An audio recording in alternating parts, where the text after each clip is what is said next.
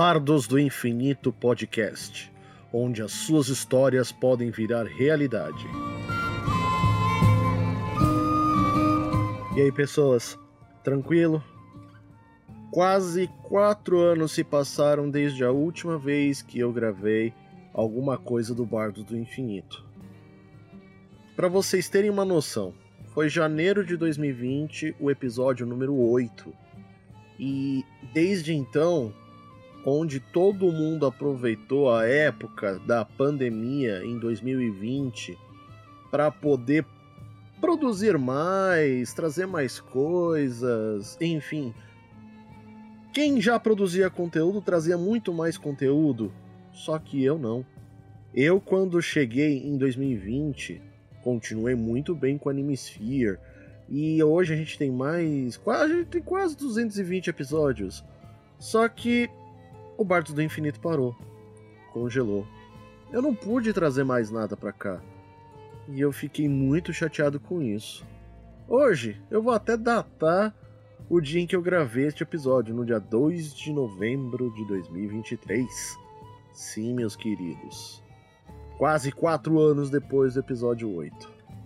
Não prometo que o episódio 10 vá vir assim de bate-pronto. Eu tento, vou tentar fazer pelo menos uma vez por mês mas eu vou fazer o meu máximo para poder trazer o episódio 10 em frente. Belezinha? O episódio que eu vou trazer para vocês hoje é um conto que eu já finalizei. Ficou registrado lá com o pessoal do Mindstorm Productions. Inclusive, o episódio 8 é do Lance Lionheart, que é membro de lá. E aconteceu muita coisa nesses quase quatro anos que não vale a pena ficar contando aqui neste início de episódio. Mas eu vou trazer para vocês aqui o episódio 1 do desse meu conto Esquadrão Mítico do Pangers. Sim, um Super Sentai criado por mim, baseado na mitologia brasileira indígena então, assim, eu dei uma estudada, fui escrevendo, saiu bem legal, são 30 capítulos. E como ele já está finalizado, eu resolvi fazer aqui o áudio conto para trazer para vocês. Beleza? Espero que gostem e agradeço quem puder ouvir esta minha volta. Beleza? Abraço a vocês.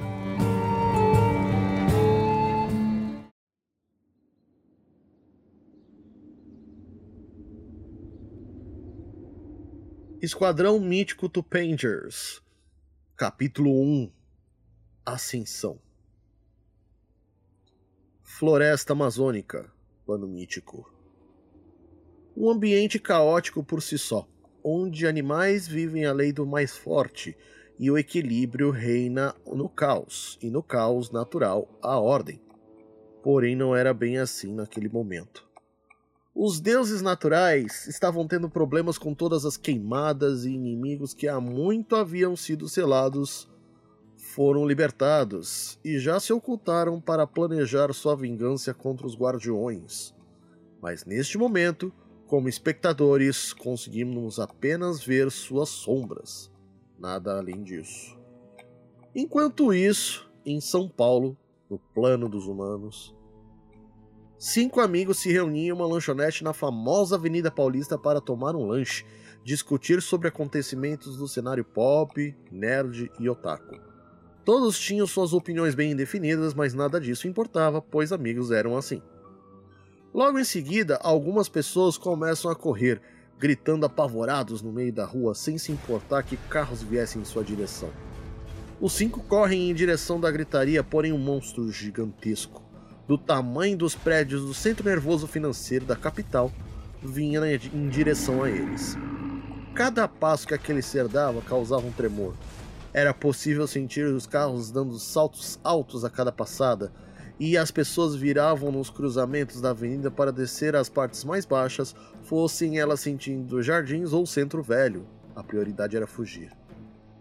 Precisamos ajudar, fazer alguma coisa, exasperou-se Ada. Eu aqui não quero saber, vou salvar minha pele, respondeu Greg, correndo ao descer a rua Augusta. O que você sugere que possamos fazer, Ada? perguntou Pedro. Não sei o que fazer, Pedro, mas temos que ajudar de alguma maneira. O que podemos fazer é ajudar as pessoas a correrem de, uma, de maneira ordeira para todos escaparem. Vão-se os anéis, ficam os dedos, citou Fábio. Isso mesmo, obrigado, Fábio.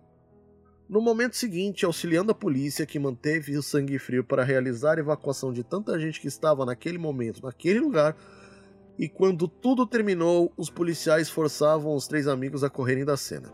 O Bop já tinha sido chamado para conter aquela fera que já tinha devastado metade dos prédios e estava a caminho. Uma verdadeira operação de guerra tinha sido montada para resolver aquela crise. Depois de terem sido deixados em uma das ruas no lado do Parque Trianon, os três pensavam nos amigos que haviam deixado para trás, mas aquela crise estava sendo contida pelas autoridades, coisas que ele nunca pensavam que ia acontecer. Ada, isso não tá parecendo muito coisa de Tokusatsu? disparou Fábio. Toku o quê, Fábio? Esqueceu que eu não manjo nada dessas coisas japonesas que você curte? esbravejou Ada. Até que sim, Fábio, respondeu Pedro sem que a pergunta tivesse sido dirigida a ele. Mas ainda isso tá parecendo loucura. Será que não é um novo tipo de animatrônico que saiu de fora de controle? Olha, eu não sei de mais nada, Pedro. Mas eu queria ter tanto. queria poder ter feito mais do que só evacuar a Paulista. Os policiais estão todos se ferrando pra lutar contra aquilo. Não aguento mais ouvir os caras berrando a cada golpe que recebem em cheio. E aquilo era verdade. Era possível ouvir os berros de dor dos policiais que tentavam em vão conter a criatura. Mas Fábio, você nem armado tá, o que você ia fazer? Enfrentar aquele monstro do tamanho de um prédio na porrada? Terminou a arma com sar... Ada com sarcasmo. Eu já disse, eu não sei, não sei mesmo, mas me incomoda muito ficar parado aqui, então todos aqueles policiais estão lutando para salvar as nossas bundas. Terminou Fábio com pesar na voz. O momento seguinte pareceu ser coisa de cinema. Logo, um raio atingiu o chão onde estavam e eles sumiram da face daquele plano. Providencialmente não havia ninguém para testemunhar aquele sequestro.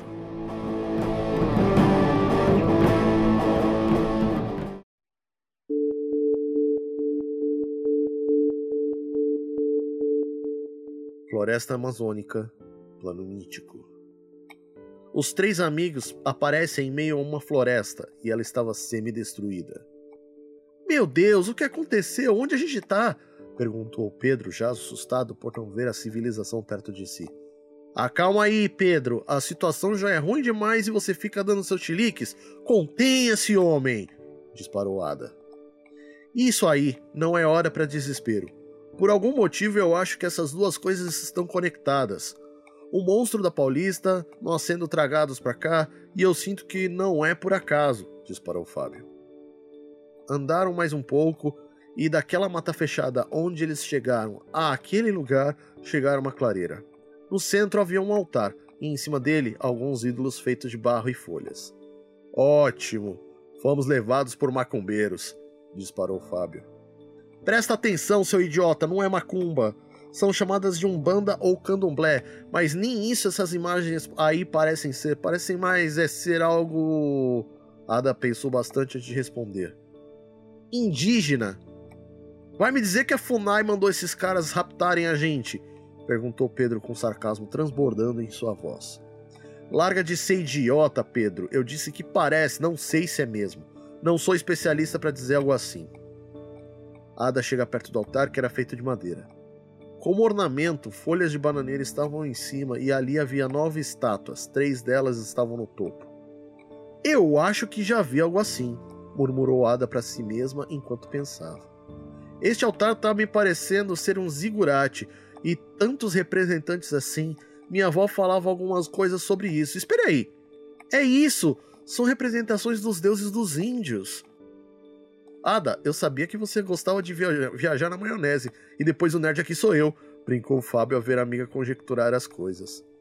Não tô viajando não, veja só, um monstro gigante, esse lugar e agora esse altar. Você tinha razão, as histórias podem estar mesmo interligadas. O que eu quero ver é se isso tem algo a ver também. Yada foi chegando perto do altar, como se uma força maior a chamasse. E logo ela ouviu. Isso, vem, preciso que você toque a minha estátua. Preciso falar com você. Quem está aí? perguntou Ada para os ventos. Vocês ouviram uma mulher chamando?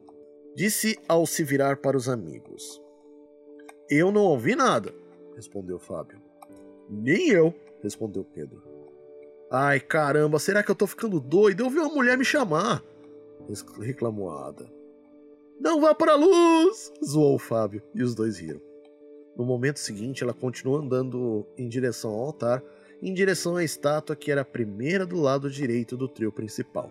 Havia algo escrito na base de barro: Seu-se. Ao dizer o nome em voz alta, Ada foi inundada por uma luz verde e logo os outros dois puderam ver o que está acontecendo, porque foi, um foi banhado por uma luz azul e o outro por uma luz amarela. Não fiquem com medo, crianças. Atraímos vocês para cá porque precisamos da sua ajuda. Disse a voz feminina que a Ada havia ouvido antes. Que voz é essa? Perguntaram os dois garotos ao mesmo tempo. É essa a voz que eu tava ouvindo, suas mulas! Disparou Ada. Eu ainda não tô louca, não mesmo! E precisamos que acreditem em nós para que possamos nos revelar. Logo, era uma voz masculina que se fazia presente. E quanto antes fizerem, melhor, porque vocês não têm muito tempo disponível.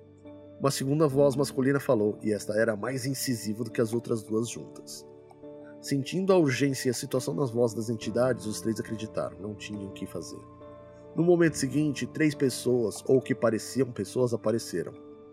Os três tinham em comum terem aparência indígena, morenos, altos, corpos definidos, apenas vergonhas inferiores cobertas, torsos nus e olhares variando conforme o sentimento que irradiavam. O olhar dos dois garotos foram direto para a mulher. Ah, esses garotos, disse Ada em voz alta. Logo os amigos souberam que o nome daqueles três e as suspeitas de Ada estavam corretas. Eram Tupã, deus indígena dos raios e da criação do mundo, Guaraci, deus indígena do sol e filho de Tupã e Seuce, deusa da indígena da natureza, plantações e tudo mais o que tinha a ver com o solo. Logo os três amigos perceberam que os três irradiavam poder. Eram mesmo deuses daquele lugar. Seus olhos denotavam seus poderes, suas írises da cor das luzes que envolveram cada um, azul, amarelo e verde, respectivamente. Queremos que nos ajudem a combater todo esse mal que foi liberto da Amazônia humana, com as queimadas que estão acontecendo, iniciou Tupã. Porque aquele monstro apareceu para vocês é só o começo, completou Celsi. E tende a ficar pior se nada for feito, terminou Guaraci. E como os podemos ajudar? perguntou Fábio singelamente. Eu sabia que escolher a ti não foi errado, jovem Fábio.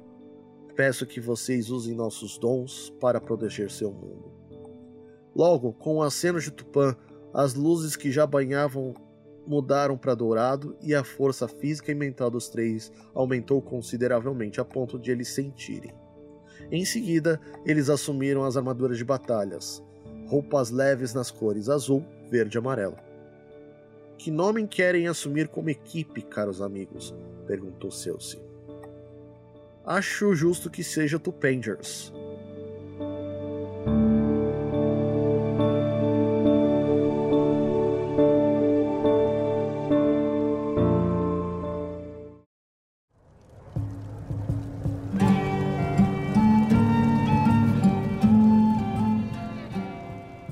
É, pessoal, assim nós terminamos este episódio. Espero que vocês tenham curtido, porque esse conto é, eu fiquei muito feliz com a resposta dele vindo do pessoal lá do Mindstorm.